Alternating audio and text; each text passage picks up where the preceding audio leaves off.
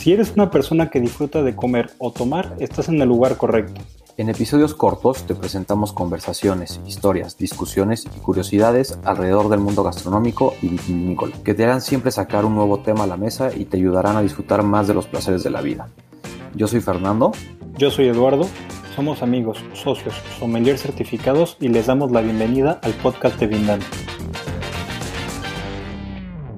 Hoy queremos platicar con ustedes un, tema que surgió, digamos, de manera muy casual y que, pues, desde nuestro punto de vista puede servirles a muchos de ustedes. Incluso estuvieron participando algunos ahí en redes compartiéndonos sus, sus opiniones, sus comentarios, sus dudas. Y es el tema trata básicamente de estos mitos que vamos encontrando en el mundo del vino o que escuchamos pues en las pláticas en restaurantes o con amigos y tal que muchas veces la gente ni sabe y las da por hecho o hay cosas que sí son ciertas y demás, ¿no? Entonces, ¿por qué no desmitificar estas cosas y, por poder darles un poco más de claridad, ¿no?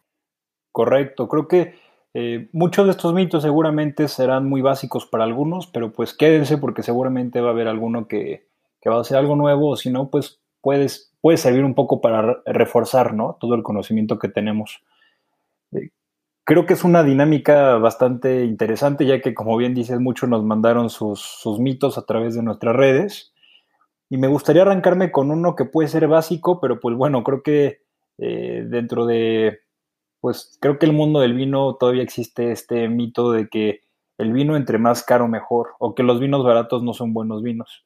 Y pues esto es eh, incorrecto, ¿no? Creo que los vinos hay de diferentes calidades, pero no significan que unos sean más buenos que otros. Simplemente tienen propósitos diferentes. Eh, e, es más, creo que hay un ejemplo que me gusta mucho, que es el, vino en vaso. Y esto, pues claramente no es lo más correcto, pero esto se usa en Italia para el vino de mesa, el vino que tú utilizas en el día a día, que pues no es pretencioso, es para comer. Y, sin más de pues manera tradicional, ¿no? También como que es un tema como decirte que en Japón comen sentados, por decirte algo, ¿no? Es un tema ya más este, cultural, digamos. exactamente. Entonces, pues no necesariamente porque el vino sea barato, eh, pues e, es de mala calidad. Inclusive también hay que hablar un poco de la economía de escala, ¿no? Que pues no es lo mismo producir vino para una hectárea a para 800 mil, como pueden ser algunos viñedos en Australia, por ejemplo. Entonces, pues claramente eh, a veces el vino puede hacerse más caro porque pues es menor cantidad y no necesariamente es el mejor. Pero bueno, creo que este es un mito, ¿no? Sí, yo complementaría tu punto, totalmente de acuerdo, pero con el tema, bueno, dos, dos puntos. Uno es en países como el nuestro en México, eh, hay pues, factores que le impactan directamente al producto, sobre todo los que tienen alcohol en él, que es el, este impuesto que se llama IEPS, ¿no? que al final pues encarece muchísimo el producto y ahí podemos ver variaciones de, de precios que no siempre van a ir acorde a la calidad del producto, ¿no? Entonces, hablar del precio es muy vago, yo creo que no tiene nada que ver con la calidad ni para bien ni para mal, ¿no? O sea, simplemente es, o sea, no debe ser un factor por el cual dejarse llevar, ¿no? Y otro punto, eh, yo te diría que es el marketing, ¿no? Si bien el costo de la producción del, producto per se pues implica literalmente un costo. También el efecto marketing, pues lo vemos y más hoy en día en marcas también súper importantes, pues encarece muchísimo los productos, ¿no? O incluso entre más famosos se van volviendo, más caros se van volviendo, cuando el producto al final es el mismo, ¿no? Entonces, este puede ser otro factor por el cual podemos ver que, que, se puede modificar el precio a lo largo del tiempo, sin que necesariamente nos hable de que cambiaron cierto aspecto de la calidad o X o Y razón, ¿no? Y a la inversa también, ¿no? O sea, en productos a lo mejor. Y hablándolo al revés, yo se me ocurre un ejemplo que lo hemos visto incluso hasta literalmente con los, nuestros propios ojos, que es vinos que a lo mejor en Francia encontramos por 5 euros, 10 euros, aquí los ves vendiéndose en el triple, cuádruple del precio, ¿no? Entonces, eh, pues es vago hablar de precio, ¿no? Y yo lo cerraría con eso, para no alargarnos más. Sí, bueno, yo otro que, este incluso lo mandaron eh, algunos de ustedes, que es que si el dolor de cabeza es este por los sulfitos, que si da dolor de cabeza, que por qué da dolor de cabeza, etcétera, ¿no? Y yo te diría, si hay gente a la quien le da dolor de cabeza, La verdad yo creo que es raro que esto pase, pero pasa, ¿no? O sea, es un hecho. Normalmente yo no hablaría de, de los sulfitos, que fue específica la pregunta que hicieron. No, no, no le veo motivo a los sulfitos. Incluso en muchos países la cantidad de sulfitos por mililitro de vino está regulada, sino más bien es un tema de los taninos, ¿no? Que hay gente que es, digamos, este, un poco más sensible a los taninos que otros de nosotros. Este, también hay gente incluso que es alérgica al vino y la reacción alérgica al producto, pues, se manifiesta en forma de dolor de cabeza o migraña. Y también otro ejemplo, digamos, pues, clarísimo y yo creo que el más común, es estos vinos, digamos, eh, más comerciales, a los que se les añaden químicos para llegar a ciertos niveles de, de acidez o de dulzor o de alcohol o de lo que tú quieras. Entonces, ¿qué hace? Pues que este producto químico, al no dejar de ser algo natural, pues también produce esta reacción en, el organismo, ¿no? Completamente de acuerdo. Y me encantaría completar un poquito con este tema de los sulfitos que luego muchas veces la gente eh, se preocupa y, creo que a veces los evita. Eh, creo que es algo bastante común pensar que son malos, pero el vino puede tener eh, un poco, pero por ejemplo, los refrescos, los jugos tienen mucho más sulfitos. Entonces, tal vez sacarnos de la cabeza esto de que los sulfitos nos hacen daño, de que este, no, nos pueden hacer un mal y que el dolor de cabeza va por ahí. Y no, muchos, muchas etiquetas lo dicen, pero esto es por un tema de reglamentación del país en el que están que lo tienen que mencionar. Pero realmente no es algo que nos vaya a impactar de manera importante. Totalmente, ¿no? Y obviamente dejando de lado el dolor de cabeza del día siguiente, ¿no? El de la famosa cruda, que ese, pues sí es inevitable si nos excedemos. Sí, que muchas veces he escuchado a gente decir, híjole, es que este vino me dio este, mucho dolor de cabeza y me cayó muy mal eh, que por los sulfitos, pero a ver, nos tomamos tres botellas ayer, por supuesto que te va a hacer sentir mal, ¿no?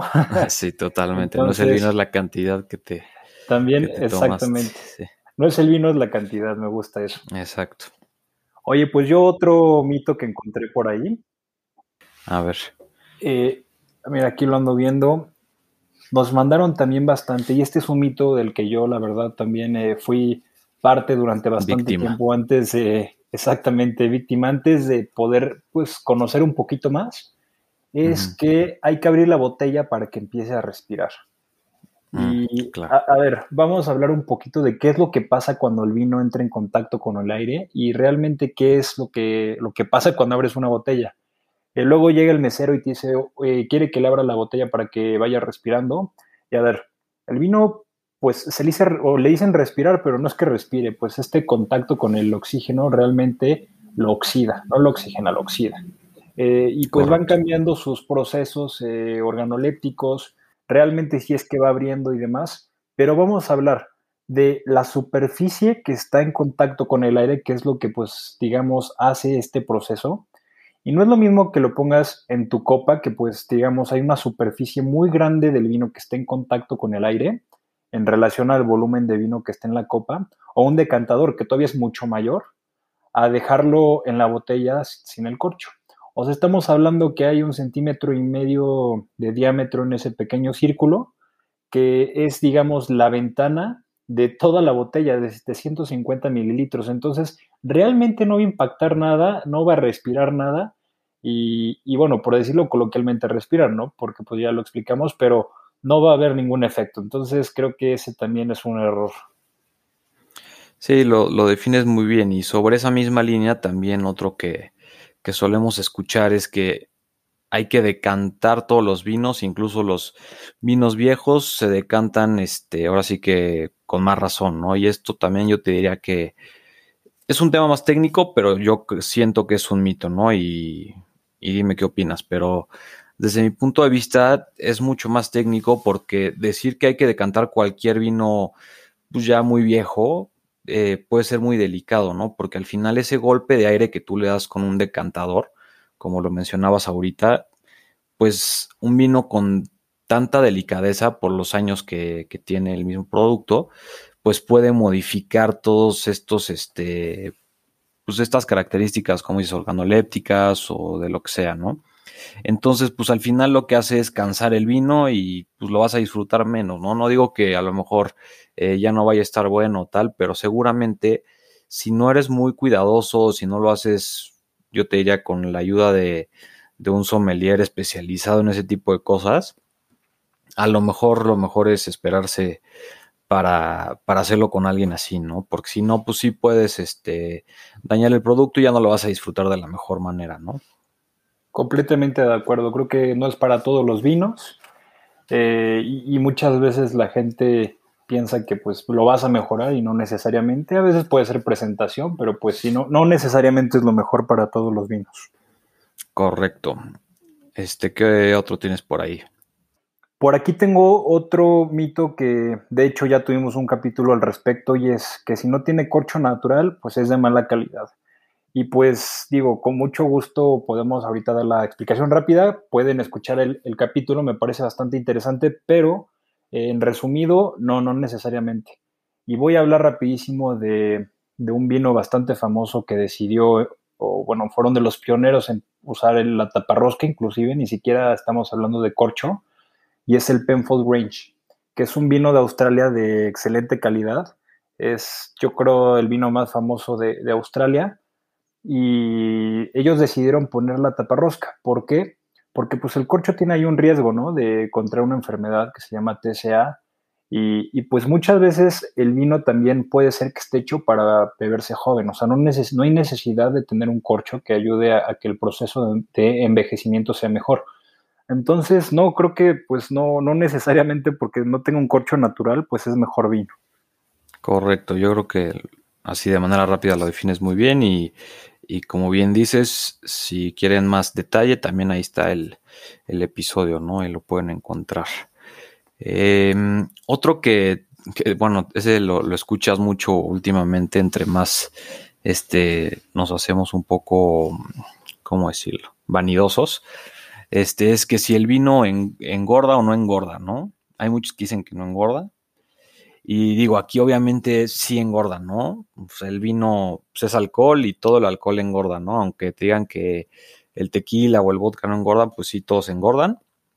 Más o menos para que tengamos una idea, en un vino, digamos, en un tinto en un blanco aproximadamente de 12 grados alcohólicos, vamos a encontrar por copa entre 100 y 170 calorías, ¿no?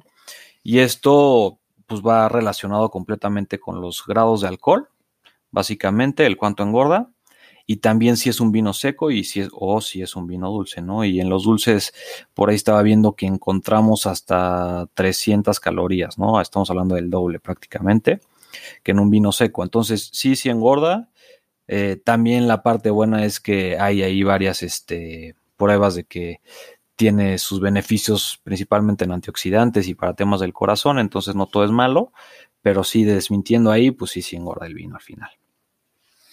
Ojalá no engordara, pero sí, sí engorda. Sí, caray, estaría muy bueno que tuviera menos calorías, pero pues bueno, así es esto. Eh, pues bueno, siguiéndome un poquito con otros mitos que nos mandaron, eh, es uno que la verdad es que también causa mucha curiosidad, pero el por qué las botellas están eh, hundidas en el fondo, ¿no? Dicen que entre más hundidas es de mayor calidad y pues no, realmente no. Eh, pues muchos creen que es para poder eh, agarrar el vino para el servicio, otros creen que es por una parte más estética o por el peso o para recoger los sedimentos. Y realmente, eh, pues esto es más importante para los vinos espumosos porque eh, los vinos espumosos llegan a tener pues bastante presión. Un vino de champán con el método tradicional puede llegar a tener hasta 7 atmósferas y es bastante.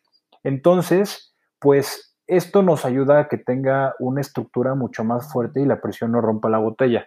Si fuera plana como una cerveza, pues sin ningún problema se podría botar por ahí y sería peligroso. Exactamente, sí, al final es un tema de pues que el envase puede aguantar este proceso, el, proceso de taponado que lleva, llevan estos vinos espumosos y pues también aguanta la, presión, como dices. Entonces, o sea, empezó yo creo que con este, con este tipo de vinos, ahora también se le da un poquito de caché, se ve una botella más elegante y, y de manera pues, real, pues sí tiene mayor fortaleza la botella, ¿no? O sea, aguanta más incluso hasta los golpes en una caída o en el momento de transportarlas, pues eh, es una botella más rígida a final de cuentas. entonces pues le quita lo delicado, digamos, al vidrio y, pues ayuda en ese aspecto también, ¿no? Claro que sí. ¿Qué, otro mito tienes por ahí? Mm, ah, este es muy bueno, igual, no sé si lo, lo mandaron por ahí o no sé dónde lo vi, pero eh, este, yo he estado comiendo con gente que se avienta esto y de veras que dan ganas de reírse, pero bueno, hay que ser decentes. ¿Qué no te ha pasado que vas a comer con alguien, ya sea de trabajo o por, no sé, con algún amigo, y que el, mesero al momento de descorchar el vino deja el vino en la, el, perdón, el corcho en, en la mesa y alguien lo agarra y lo huele y empieza a describir notas organolépticas y la calidad y te habla de que casi casi de la historia del vino. Pues digo, al final esto es un completo mito, como te decía, hasta, hasta da risa a veces, porque la realidad es que se, sí, o sea, sí es un hecho que se debe oler el vino cuando se descorcha, pero no es para empezar a detectar aromas o, la calidad en general, ¿no? Si es, sino que es básicamente para encontrar defectos. Es tiene efectos, no tiene efectos. Incluso en el corcho puedes percibir que no tiene defectos y ya una vez que lo sirves puedes detectarlos. O sea, es nada más como un primer filtro este, para encontrar defectos tal cual, ¿no? Claro, creo que también nos sirve un poquito para poder ver el estado en el que estaba el corcho, que esto nos podría dar una pequeña pista sobre si está en mala condición. Por ejemplo, si vemos mucha filtración del vino en todo el corcho, este, pues creo que es una pequeña pista, ¿no? Hay, hay que claramente pues olerlo, probarlo, pero pues es una parte también de etiqueta, pero como bien dices, si hay gente que ya te empieza a dar una cata completa con el corcho, y pues no es así. Este, de igual otro ahí que, que encontramos mucho es que los vinos tintos no se pueden comer con pescados. Esto igual creo que ya lo hemos hablado en varios episodios, pero hay tanta variedad de vino y pues tantas cosas con las que podemos experimentar que consideraría que es un mito. Si bien es más complicado y tal vez un poco más técnico, no considero que sea real esto porque pues sí encontramos vinos tintos que pueden acompañar muy bien a ciertos pescados, ¿no? O a ciertos alimentos del mar. Entonces, no sé qué opinas de esto. Por supuesto, ese sin duda es un mito porque pues si bien generalmente los vinos blancos van mejor con los pescados, que, los tintos es un mito, porque, a ver, claramente un, vino tinto muy potente con un pescado blanco, pues no, ahí sabemos perfectamente qué va a pasar. Pero pues como bien dices, hay que conocer un poquito el vino y, puede ser eh, un vino bastante tinto, claramente delicado. Y hay que pensar también en el pescado. Muchas veces el pescado se sirve con salsas muy pesadas, con gratinados, con muchos otros elementos que claramente nos ayudan a poder meterle un poquito más de estructura al vino y, sí, sin duda le puedes meter un vino tinto. Hay que ser delicados y, tener cuidado con eso, pero claro que se puede. Efectivamente. Eh, no sé si tú traes algún otro. Pues tengo uno por aquí que creo que tal vez no es tan relacionado al vino, lo incluye, pero es un mito de, ahora sí que de, de, de aprender a tomar, ¿no? muchas veces la gente cree que combinando eh, puede pues emborracharse más rápido. Y esto es un mito. ¿Y por qué? Pues lo que nos va a terminar emborrachando es el nivel de alcohol que tengamos en la sangre. Y no importa si ese alcohol viene del tequila, del vino, de la cerveza, eh, el, tema es la cantidad. Y muchas veces la gente piensa que pues al momento de haber combinado se emborrachó más, pero pues realmente fue porque se acuerdan de haber combinado, pero eso fue porque estuvieron tomando más bebidas de lo normal. Entonces, pues yo creo que ese es un mito. Eh, no, nos emborracha lo mismo dos cervezas que una cerveza y puede ser una copa de vino, claramente mientras tengan la misma proporción, ¿no? Que pues es importante también. Sí, claro. Pero pues mezclar, mezclar no, no te emborracha más que, que tomar una sola bebida. Sí, totalmente. No sé si tengas alguna experiencia con eso. No, totalmente, es algo que escuchamos de manera muy frecuente, ¿no? Este, bueno, otro igual, casi casi que para cerrar y de la mano junto dos, este, que es que los vinos blancos no tienen taninos y que los vinos blancos no se, no se guardan, ¿no? No son vinos para dejarse mucho tiempo en cava. Y la primera parte yo te diría, sí tienen taninos, a qué voy es, un mito, los vinos blancos sí tienen taninos, aunque es cierto que son casi eh, en la mayoría imperceptibles, ¿no? Porque pues, casi no tienen contacto con, con, pues, con las partes de la uva que le aportan los taninos al, al vino, ¿no? Pero aparte de eso, también la, los vinos que llevan crianza en roble, pues también este, este roble aporta ciertos taninos, ¿no? Entonces, sí tiene taninos, pero son mucho más delicados y casi no se pueden percibir en la mayoría de los casos, ¿no? Y atacando la otra parte de que los blancos no se guardan, pues sí, sí, sí puede haber blancos. Hay vinos eh, pues ya más sofisticados, vinos blancos que llevan ciertas características, que también son vinos de crianza en roble y tal, que están hechos para guardarse a lo mejor no por tanto tiempo como un vino tinto, pero sí pueden tener muchos años este, en cava, sin, pues aguantando perfecto, ¿no? Por supuesto, ahí complementando un poquito, me gustaría hablar, uh, o sea, de algunos champans, por ejemplo, los milesimados. He visto casos que abren una botella de 30 años y pues el espumoso siendo uno de los tipos de vinos que más rápido se deben consumir, pues este llega a estar en perfecto estado 30 años después. Claramente no es algo que pase todos los días, claramente son vinos de excelente calidad los que pueden hacer eso, pero pues sí es posible, como bien dices, eh, hay vinos que sí. Efectivamente.